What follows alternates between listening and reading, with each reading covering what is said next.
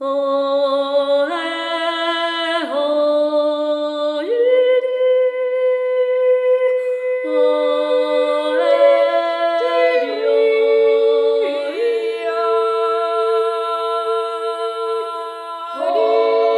willkommen zu Sprechgesang, dem österreichischen Chormusik-Podcast von Momentum Vocal Music. Wir haben heute noch einmal die Agnes Schnabel bei uns. Die Agnes ist nicht nur eine Expertin für alles, was mit Chor zu tun hat, sondern auch eine Expertin mit einem besonderen musikalischen Genre. Es gibt ja dieses Genre der Volksmusik, das ein bisschen einen, einen zweideutigen Ruf hat. Es gibt diese Schiene mit Musikantenstadel und so weiter, die Richtung Schlager dann schwappt. Und dann gibt es die, die gesungene, die kleine Volksmusik. Und die Agnes kommt aus dieser, aus dieser Sphäre quasi raus. Agnes, wie, wie war das für dich? Wie hast du Volksmusik kennengelernt als Kind? War das etwas, was immer schon da war oder wie, wie kann man sich das vorstellen? Ich habe Volksmusik in der Familie kennengelernt. Zuerst durch meine Mama, die hat mit uns, mit mir und mit meinem Bruder von klein auf immer schon gesungen. Sie ist auch Musikerin. Und sie hat es aber auch von ihrem Vater gelernt. Also mein Opa, der hat diesen freien Gesang praktiziert, den sogenannten Wildgesang. Das heißt, er hat bei ihm zu Hause im Gasthaus mit den anderen Leuten vom Dorf, die haben einfach immer gesungen, die Lieder, die sie von ihren Vorfahren schon gelernt haben, die alten Volkslieder. Da, also er hat nie Musik studiert oder er kann keine Noten lesen. Einfach noch ein Gefühl singen sie.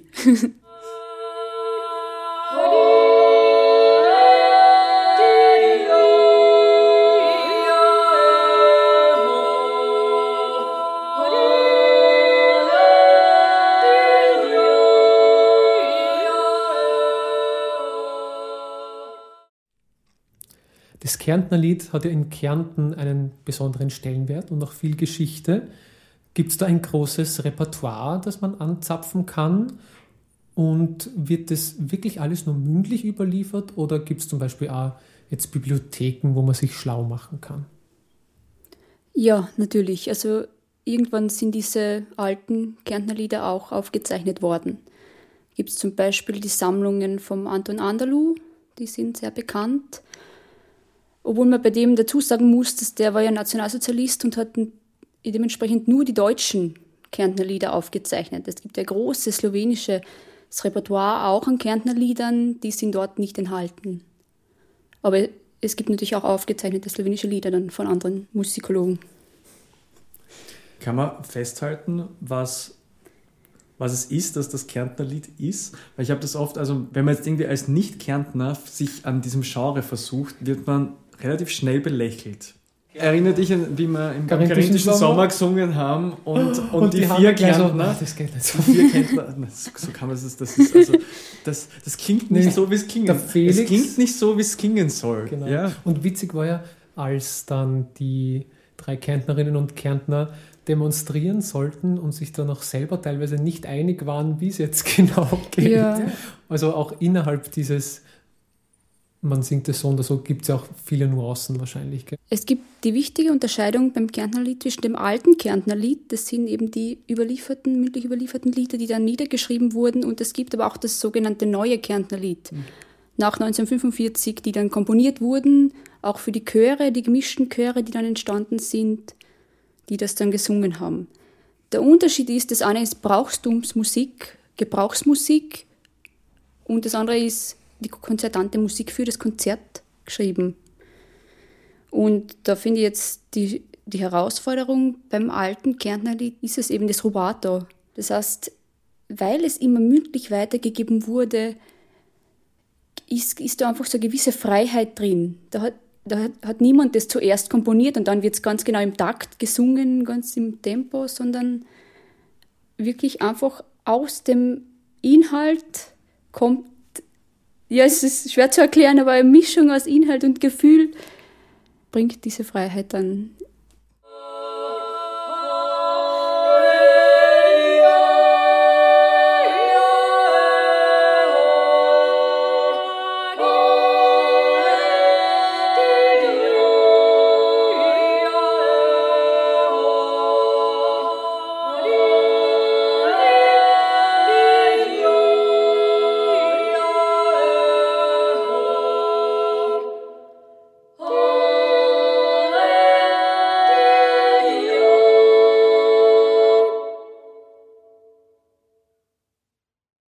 Apropos Zusammensingen und wenn es jetzt um Formationen geht, Agnes, du warst jahrelang und schon von frühem Alter weg Mitglied eines Terzets für Volksmusik, nämlich den drei Schnablingen.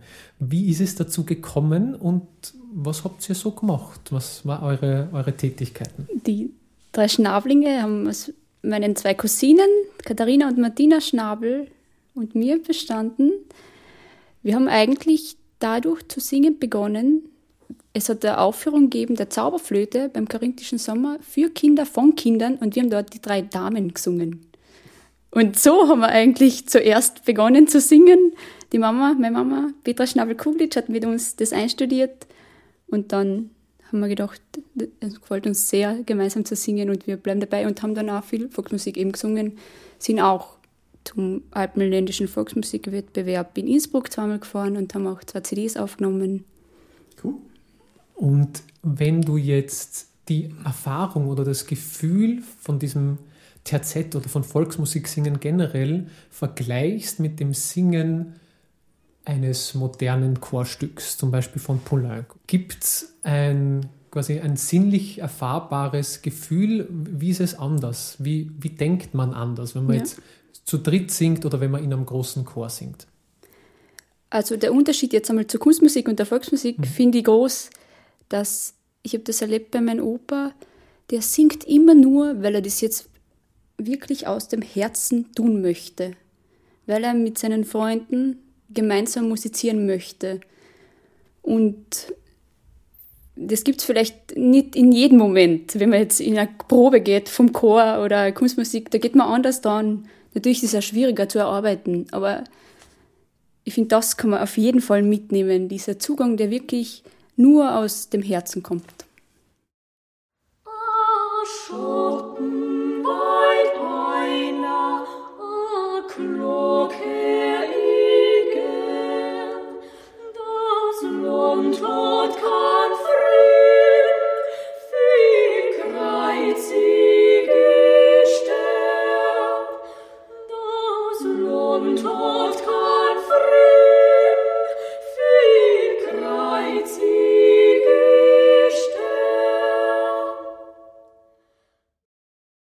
Es gibt ja auch in Daland und Trau beim Chorwettbewerb den eigenen, die eigene Kategorie, Kategorie B, ähm, Volksmusik, Volksmusik mhm. ja, ähm, wo man dann oft auch Volksmusik aus aller Welt hört. Spannend in dem Fall ist wahrscheinlich auch die Frage, inwiefern Volksmusik, die ja doch so verschiedenartig ist und eigentlich überhaupt nicht dazu gedacht, bewertet zu werden, ob es wirklich Sinn macht, diese Volksmusik in einen Wettbewerb zu schicken.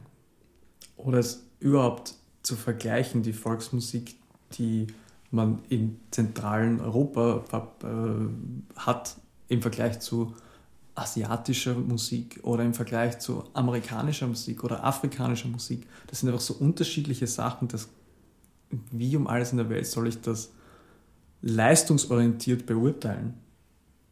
Also ich finde das ein bisschen zweifelhaft ich glaube auch, dass die dann, die Volksmusik einfach dann auch verändert wird, dadurch, dass man sie auf der Bühne präsentiert.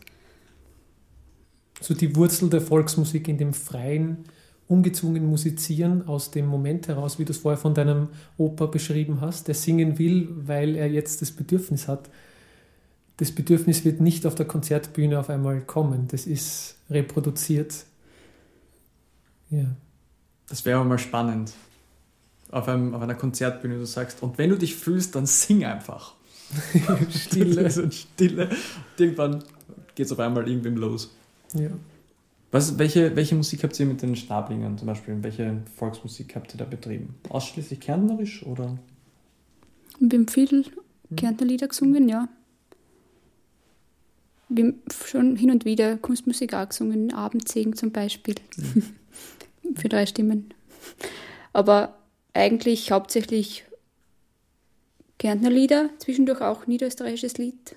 Gibt es da Gemeinsamkeiten? Dass man jetzt sagt, das wäre irgendwie so eine gemeinsame Verbindung ja, zwischen. Ich denke schon, dass es harmonisch ähnlich ist. Ja, das glaube ich nämlich auch. Das ist da gewisse. Es ist sehr dreiklangsbezogen, oder? Also beim Kärntner Lied, das ist dadurch erkennbar, es gibt einfach immer die Hauptstimme, die ist im alten Kernlied immer in der zweiten Stimme und mhm. drüber die Terz, die Überstimme singt in der Terz dazu und die, die dritte Stimme, die definiert dann einfach die Harmonie. Mhm. Im neuen Kernlied ist es anders, das in der ersten Stimme immer die Hauptstimme. Das ist ein Unterschied. Ah ja. Das ist eigentlich eine spannende Parallele, wenn wir zurückdenken zur Barbershop-Folge mhm. mit Andrew Erickson Lapidus. Der, und da ist die Aufteilung der Stimmen ähnlich. Also die Hauptstimme ist in der zweiten Stimme und die wirklich quasi würzige Stimme, die die Harmonie dann beisteuert, ist der Bariton. Also das ist eine kleine Parallele. Also an und für sich ist es die österreichische Volksmusik ein sehr breites und sehr umfangreiches Feld, habe ich auch selber erfahren müssen, ähm, dass ich mich eigentlich überhaupt nicht auskenne dort. Mhm. Und ich glaube, Entschuldigung, es wird da immer unterschätzt. Mhm. Und vor allem, weil es oft ins rechte Eck gestellt wird oder auch mhm. einfach natürlich auch in der nationalsozialistischen Zeit wurde die Volksmusik auch einfach missbraucht für die Propagandazwecke. Und ich glaube, es gibt trotzdem heute noch viele Leute, die sich aber, die nur das glauben, okay, mhm. Volksmusik, aha, das ist rechts oder sowas.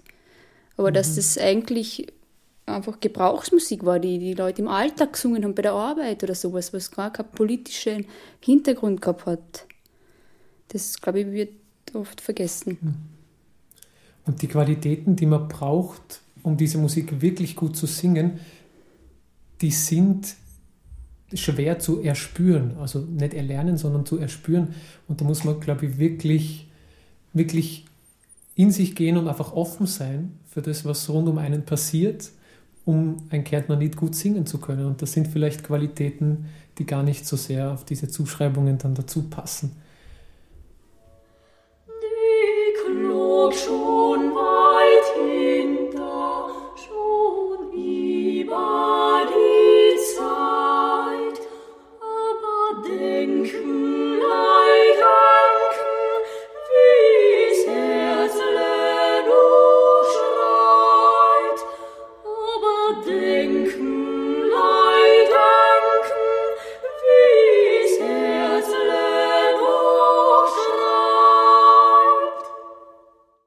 Volksmusik ist ein wirklich spannendes, eines, bei dem ich mich noch nicht so gut auskenne. Insofern sind wir sehr dankbar, dass du da warst und freut uns, wenn wir dich wieder mal einladen dürfen.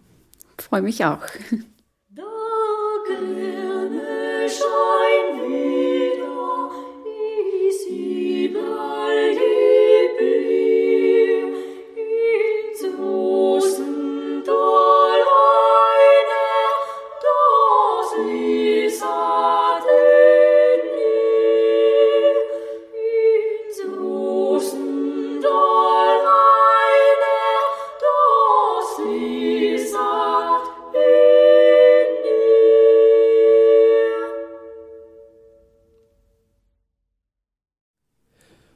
Und in der nächsten Folge von Sprechgesang erwartet euch ein Gespräch mit dem Chorleiter der neuen Wiener Stimmen, Christoph Wiegelbeier.